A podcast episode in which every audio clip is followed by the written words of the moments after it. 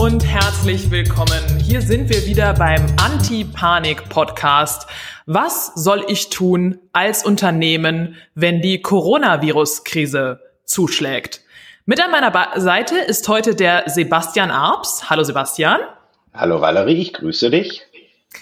Von der Unternehmensberatung Elementar Dialog und Elementar Training. Sebastian, stell dich doch mal kurz vor und sag, was ihr so macht. Ja, sehr gerne. Also, mein Name ist Sebastian Abs, wie du es ja schon richtig erwähnt hast, Valerie. Wir sind im Bereich Beratung, Training, Coaching unterwegs und das mittlerweile im 20. Jahr und betreuen und begleiten Unternehmen in der Entwicklung, sei es Persönlichkeitsentwicklung, Strategieentwicklung oder aber auch, wenn es darum geht, Potenziale zu entdecken oder zu wecken. Und das machen wir mit Leidenschaft, wie gesagt, seit 20 Jahren im Markt. Und ich bin Gründer und Inhaber von Elementartraining und Partner von Elementardialog mit meiner wertgeschätzten Kollegin und Partnerin Svenja Rose. Wunderbar, da liegt mir gleich die erste Frage auf der Zunge. Welche Potenziale lassen sich denn jetzt erwecken in der Krise? Das ist ein ganz spannender Punkt, weil jede Krise bietet ja auch eine Chance. Alleine wenn wir den Begriff Krise mal nehmen und äh, mit chinesischen Schriftzeichen betrachten, sind es zwei. Entweder ist es ein Risiko oder eine Chance. Und ich glaube, das ist auch das, was wir alle gerade da draußen wahrnehmen. Und für uns als Elementartraining zeigen sich tatsächlich auch beide Seiten um mal auf die Chance zurückzukommen. Ich glaube, dass der Coronavirus und die damit einhergehende Krise und auch die Panik das Thema New Work mal, mal auf eine ganz andere Ebene heben wird. Weil das ist ja etwas, was uns in den letzten Zeiten immer mal wieder um die Ohren geflogen ist, was auch immer mal wieder in aller Munde war. Nur jetzt merken wir, dass die alten Methoden und Strukturen der Arbeitsweise aufgrund von Isolation und Abschottung nicht immer mehr greifen und dass wir immer mehr darauf angewiesen werden sein werden, äh, neue Wege zu gehen und neue zu denken. Sei es, dass wir über laterale Führung sprechen, sei es, dass wir über virtuelle Teams sprechen. Und das sehe ich als riesengroße Chance, um da wirklich mal eine hohe Dynamik aufzunehmen, um dieses, was aus unserer Perspektive notwendig und auch in der Zukunft total elementar sein wird, jetzt mal wirklich anzugehen. Weil mhm. jetzt ist es soweit und jetzt können wir das nutzen. Ist die mhm. Frage nur, sind wir bereit dazu? Oder verschließen wir die Arme und die Auge und hoffen, dass dieser Kelch an uns vorübergeht und dann machen wir wieder alles so weiter wie bisher. Bis zur nächsten Krise. Okay, also Sebastian, ganz klaren Schwerpunkt auf Hoffnung. Jetzt lässt sich etwas zum Guten verändern. Aber erklär uns doch noch mal ein bisschen konkreter, was das jetzt genau bedeutet. Du hast gerade von alten und traditionellen Strukturen gesprochen und auch von lateraler Arbeitsweise. Was heißt das genau? Ja, also wenn wir in die heutige Arbeitswelt hineinschauen, sind wir immer noch ähm, in den ganzen Räumlichkeiten gefangen. Sei es, dass es immer noch ein Thema ist, dass Menschen Homeoffice machen dürfen. Und die Unternehmen, die wir auch begleiten, stellen sich die Frage, sind die Menschen denn produktiv, wenn sie nicht im Büro agieren und nicht im Team oder sich mit Kollegen austauschen? Und genau das ist ja die Thematik, die jetzt gerade vorherrscht, dass das nun mal nicht mehr möglich ist. Und all das, was dieses die Digitalisierung an Möglichkeiten mit sich bringt, nämlich von zu Hause aus zu arbeiten, Tools zu nutzen, virtuelle Classrooms zu öffnen, dass das jetzt die Thematiken sind, die in Zukunft aus unserer Perspektive immer weiter in den Vordergrund rücken. Und es geht nicht nur darum, dass ich eigenständig meiner Tätigkeit nachgehe, sondern ich kann selbstverständlich auch als Führungskraft meine Teams in ein ähm, Breakout Room holen. Ich kann mit denen diskutieren, abstimmen und diese Möglichkeiten, die es da gibt, jetzt endlich zu nutzen. Nur diese, diese dieser Mut, sage ich mal, das tatsächlich zu tun, der ist da draußen aus unserer Erfahrung in der Unternehmerwelt noch nicht tatsächlich angekommen. Was müsste sich denn jetzt ändern, damit dieser Mut in jeder einzelnen Führungskraft erwacht, quasi mit den Mitarbeitern gemeinsam neue Arbeitsmodelle umzusetzen? Ja, unser Motto lautet ja, Erleben kommt vor Verstehen, weil die meisten Führungskräfte wissen es ja. Nur wir alle wissen, wie der Mensch so tickt. Nur weil ich etwas weiß, heißt das noch lange nicht, dass ich es auch tue. Und deswegen ist aus unserer Perspektive jetzt tatsächlich der nächste Schritt, jetzt in dieser Zeit es zu tun, um festzustellen, dass es funktioniert. Weil ansonsten fallen wir Menschen wieder in unsere Reaktanzen und finden intellektuelle Ausreden, dies nicht zu tun, weil wir doch so gerne, so gerne in unserer Komfortzone bleiben. Jetzt heißt es, den Mut zu haben, die Komfortzone zu verlassen, das auszuprobieren, um zu erleben, dass es vielleicht sogar noch ein besserer Weg sein kann, miteinander zu kommunizieren oder auch die Rolle der Führungskraft wahrzunehmen. Mhm. Also du äh, plädierst jetzt ganz stark dafür, quasi mutig sich den neuen Technologien zu nähern. Exakt. Und diese als Chance und nicht als Gefahr zu sehen.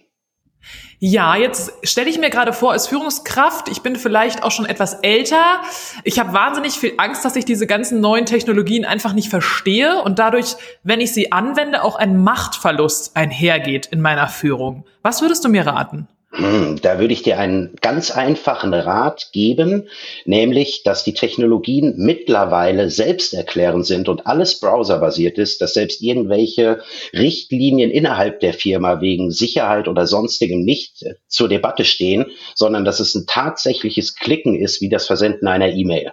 Und dementsprechend gibt es auch dafür sehr viel Unterstützung. Da kann zum Beispiel ein Technikcheck vorab passieren, um die Infrastruktur zu testen, um dadurch nämlich nicht Macht zu verlieren, sondern Macht zu gewinnen. Weil zusätzliche Flexibilität heißt ja auch zusätzliche Macht inne zu haben. Und das bieten diese neuen Tools. Hm, also ich erweitere quasi meinen Machtradius durch technische Möglichkeiten. Exakt, weil die Technik nimmt ja nichts. Die alten Instrumente stehen ja weiter zur Verfügung, sondern sie bieten eine zusätzliche Plattform, worüber kommuniziert werden kann. Und wenn ich etwas zusätzlich habe, ohne dass mir das Altbekannte genommen wird, erweitere ich natürlich meinen Handlungsspielraum. Und das ist ein definitiver Machtzugewinn und kein Machtverlust. Es ist aber auch ein Machtzugewinn für meine Mitarbeiter, weil die auf einmal auch einen zusätzlichen Handlungsspielraum erhalten, oder? Weil ich flexibel mit allen anderen Abteilungen kommunizieren kann und auf einmal vielleicht normale Hierarchiewege, die über Anwesenheit funktioniert haben, nicht mehr funktionieren. Exakt. Das heißt, dadurch, dass wir die Technologien und die Plattform nutzen können, sind die Türen wesentlich einfacher zu öffnen und durchzuschreiten, als das in der tatsächlichen analogen Welt der Fall ist. Das heißt, ich brauche dann keine Terminierung mit Anreise zu planen. Ich brauche den Weg von Büro A nach B nicht einzuplanen. Das heißt, neben den neuen Möglichkeiten, die sich mir bieten, bieten sich auch eine riesengroße, eine riesengroße Chance, auch zeiteffizienter zu arbeiten weil alleine die, die physische Bewegung nicht mehr vonnöten ist. Es passiert alles von dem Platz aus und es ist egal, ob der in Zeiten von Corona aus dem Homeoffice heraus passiert oder ob ich tatsächlich in meinem Büro vor Ort in der Firma bin. Mhm. Der Ort wird egal. Du arbeitest auch im Change Management. Gibt es auch schon mal, gab es auch schon mal bei dir den Fall, dass Führungskräfte neue Technologien total begeistert nutzen wollten und Mitarbeiter nicht mitgezogen haben? Auch das ist passiert. Allerdings im Nachgang, nachdem dieser Prozess im Change-Prozess analysiert wurde, war es ausschließlich und alleine immer der Faktor und zu nahezu 100 Prozent, dass es eine mangelnde Kommunikation vorab war, die dazu geführt hat, dass sich Mitarbeiter dieser neuen Technologie verschlossen haben. Es waren immer wieder so Themen wie, dann wird es ja alles aufgezeichnet, dann kann das ja gegen mich verwendet werden. Jetzt darf ich ja nicht mal mehr so etwas sagen auf dem Flur, weil jetzt alles gespeichert wird. Und wenn ja. ich da als Führungskraft von Anfang an offen in die Kommunikation gehe und auch tatsächlich erkläre, wie diese Systeme funktionieren, dass ich als Mitarbeiter zum Beispiel sehe, wenn der Button oben links rot ist, dass es aufgezeichnet wird und ich aber auch gleichzeitig sehe, wenn er grün ist, dass es nicht aufgezeichnet wird. Dadurch habe ich natürlich die hundertprozentige Transparenz und das sorgt in den meisten Fällen tatsächlich zur Akzeptanz. Also hier ist das klare Credo und unsere Empfehlung, liebe Führungskräfte, tretet frühzeitig in die Kommunikation, bevor ihr diesen Prozess initiiert und seid transparent und vor allem nehmt die Sorgen und Ängste eurer Mitarbeiter ernst. Tut mhm. sie nicht ab, und mhm. dann sprecht mit ihnen darüber und in den meisten Fällen lassen sich die Reaktanzen bei den Mitarbeitern lösen und sie mhm. verstehen die Potenziale und den Zugewinn. Ist denn überhaupt jetzt noch Zeit, während der Krise die Sorgen und Ängste der Mitarbeiter ernst zu nehmen? Zeit ist immer da, sage ich. Jede Sekunde aufs Neue, sieben Tage die Woche, jeder Tag hat 24 Stunden. Also es ist tatsächlich immer die Zeit, etwas zu verändern. Die Frage ist, ist es der richtige Zeitpunkt oder ist der Zeitpunkt zu spät? Und da plädiere ich tatsächlich dafür, diese Dynamik, die so eine Krise ja auch aufnehmen kann. Das, das bedeutet ja nichts anderes, da ist eine Energie, die raus will. Die Energie besteht entweder aus Angst und Sorge heraus, die zu kanalisieren und genau für diesen Change-Prozess zu nutzen. Weil letztendlich in der Krise wollen wir ja handlungsfähig sein. Letztendlich fühlen wir uns ja ohnmächtig. Wir können uns dem Corona nicht entziehen. Alles wird abgesperrt, wird isoliert. Und gerade jetzt würde so etwas bedeuten, die Menschen und auch die Mitarbeiter wieder handlungsfähig zu machen. So nach der Devise, schau, trotz Corona können wir es. Und gerade weil wir jetzt gerade gefühlt handlungsunfähig sind, gehen wir proaktiv in die Handlung rein. Und das ist aus unserer Perspektive ein ein absolut motivatorischer Faktor, Menschen wieder das Gefühl zu vermitteln, ihr seid handlungsfähig und vor allem ihr seid selbstbestimmt und nicht fremdbestimmt. Mhm, mhm. Also gerade in der Krise sich zum Leitwolf aufzuschwingen und den Mitarbeitern klar zu sagen, ja, wir haben eine Leitlinie, wir haben ein Programm, wir werden weiterarbeiten und flexibel und digital ist jetzt das Motto der Stunde. Ganz genau. Mhm, mhm was für die Führungskraft einen zusätzlichen Zugewinn hat, nämlich in ihrer Vorbildrolle zu wachsen. Wir Menschen tendieren uns ja eher dazu, uns im Umfeld Leute zu suchen, mit denen wir gemeinsam, naja, ein bisschen leiden können. Das fühlt sich ja gut an.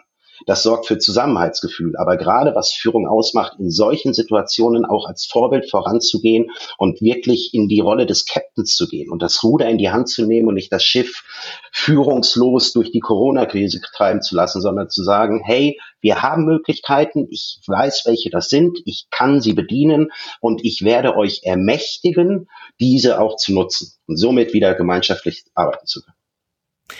Das klingt alles sehr gut und sehr positiv für mich. Wenn ich jetzt noch mal einen Schritt konkreter werde, dann bedeutet das jetzt als Führungskraft in der Krise, mein erster Ansprechpartner oder meine erste Ansprechpartnerin ist meine IT-Administratorin, richtig? Jein, würde ich dazu sagen. Der erste Ansprechpartner ist erstmal die eigene innere Einstellung, bevor ich dann tatsächlich gucke, dass ich das dann systemisch umsetze. Das Wichtigste ist erstmal, sich selber damit zu identifizieren und sich klar zu machen, was möchte ich eigentlich erreichen. Weil ohne diese Klarheit hilft mir der beste ITler in meiner Unternehmung nicht, weil er mir nicht die Tools zur Verfügung stellen kann. Und wenn ich weiß, wie ich und was ich agieren will, dann geht der Dialog los. Der kann über die IT-Abteilung des eigenen Unternehmens gehen, der kann in Kontakt zu Elementardialog oder Elementartraining gehen, dass wir diese virtuellen Klassenräume erstellen, aufbauen oder, oder, oder. Wichtig ist erstmal in sich selber zu horchen und mit sich selber zu diskutieren, was möchte ich eigentlich erreichen und wie kann ich das umsetzen, um dann den nächsten Schritt zu gehen. Mhm.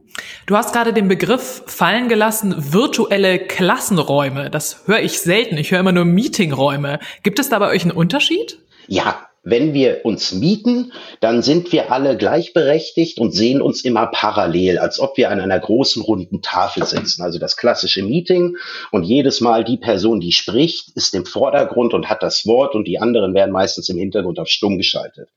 Das kennt man häufig in Form von Telefonkonferenzen, nur dass jetzt zusätzlich halt noch das Bild übertragen Virtuelle Klassenräume gehen noch eine Ebene tiefer. Da besteht die Möglichkeit, tatsächlich geschlossene Räume aufzubauen, mit Umfragen zu arbeiten, mit Pinboards und Präsentationen zu arbeiten, ähm, PowerPoint-Präsentationen freizugeben, über Menti-Umfragen Stimmungen abzufragen. Also ein tatsächlicher Klassenraum, wie wir das auch von den Präsenztrainings gewohnt sind. Es gibt den Plenumspart, wo es primär darum geht, Inhalte zu vermitteln, aber es gibt auch die geschützten Räume, wo in kleinen Gruppen diskutiert werden kann, ausprobiert werden kann, gearbeitet werden kann, um sich dann nachher wieder im Plenum zusammenzutreffen und die Erkenntnisse zusammentragen. Und das ist die Ebene der virtuellen Klassenräume, die virtuelle Meetings nicht bieten. Welche Software nutzt ihr dafür? Wir nutzen dafür Zoom.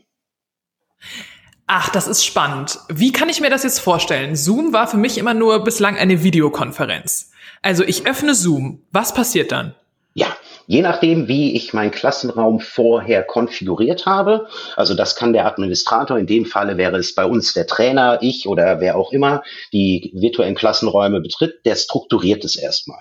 Wie klassisch ich beim Hotel anrufen würde, wie viel Arbeitsräume brauche ich, wie groß soll das Plenum sein, welche Ausstattung brauche ich. Das heißt, ich kann bei Zoom festlegen, will ich mit Video arbeiten, darf das Video freigestellt werden, äh, wie viele Klassenräume brauche ich und wie sollen die geschlossen und geöffnet werden. Das heißt, es ist eine tatsächliche Organisation und Planung möglich, als ob ich im Hotel meine Räumlichkeiten buche. Und dann ähm, startet das Meeting. Das kann entweder mit Meeting ID passieren oder freie Einwahl. Das kann sogar über das Smartphone passieren. Ich brauche noch nicht mal mehr einen stationären Rechner dazu und nutze dann die Kamera darüber. Und dann hat der Moderator die Rechte, die Klassenräume zu öffnen. So nach dem Motto, wenn jetzt meine Kollegin Frau Rose diesen Raum hier ähm, verantworten würde und du und ich, Valerie, wir wären jetzt hier Teilnehmer, dann würde die jetzt uns einen Raum öffnen, dann würde sich eine virtuelle Tür öffnen, die betreten wir und wir können die zumachen und dann darf auch niemand mehr rein. Dann dürfte selbst der Moderator nicht mehr durch Schlüsselloch gucken und horchen, was da passiert. Mhm. Und das sind all die Möglichkeiten, die ich da habe. Mir fällt gerade ein, wäre das nicht auch eine Alternative für die gerade abgesagten Konferenzen und Messen, vor denen wir stehen? Dass wir die gesamte Konferenz einfach digital auf Zoom abbilden und da ja auch Workshopsräume haben und Plänen. Ja, das wäre möglich und ist möglich. Und wir haben das auch selber jetzt in Corona-Zeiten, aber auch schon vorher ausprobiert. Es lassen sich tatsächlich fast alle Präsenztermine digitalisieren. Die Herausforderung, die ich allerdings sehe, ist, so Messen zu digitalisieren, gerade weil du es ja angesprochen hast, immer dann, wenn es um was Haptisches geht, da hört natürlich die Digitalisierung und das Internet auf, weil es lässt sich nicht greifen. Ich kann es zwar zeigen visuell, aber der haptische Aspekt, der fehlt, wenn wir über die digitale Plattform reden. Aber ich denke mir gerade, warum haben das jetzt die ganzen Veranstaltungsbetreuer nicht quasi sofort digitalisiert? Warum haben sie alle Messen abgesagt und alle mhm. Konferenzen abgesagt und warum haben sie nicht sofort einen Zoom-Klassenraum aufgesetzt? Ja. Hast du da eine Idee? Ja, das ist das Phänomen der Panik. Weil immer dann, wenn die Angst und die Sorge zu groß wird, ist der Mensch ja nicht mehr wirklich in der Lage, auf seine Logik, Ratio und Vernunft zurückzugreifen, sondern wir sind viel mehr instinktiv und emotionsgesteuert. Und das ist natürlich der Effekt, dass wir dann nicht mehr in der Lage sind, nach Lösungen zu suchen, sondern wir in der Problemorientierung gefangen sind. Und wenn Unternehmen und vor allem Führungskräfte es schaffen, sich diesen zu entziehen und wirklich mal bewusst draufzuschauen, und was gibt es da für Lösungen? Sind die rational für mich tragbar als Unternehmen? Ist es vernünftig, das zu machen? Ich glaube, dann wären diese Themen schon längst in aller Munde und auch Teil der Tagesschau anstelle, welches Land hat sich wieder abgeriegelt. Das ist sehr erhellend und konstruktiv, was du sagst, Sebastian. Das freut mich. Das finde ich sehr spannend. Ich denke, mein nächstes Podcast wird auch über Eventmanagement laufen und die Möglichkeiten, wie man das Event digital abbildet. Jetzt möchte ich aber noch einmal mit dir darüber reden, was du denn vorschlägst, was jetzt politisch getan werden muss, ja. um äh, die Folgen der drohenden Wirtschaftsrezession abzufedern. Hast du ja. da Ideen?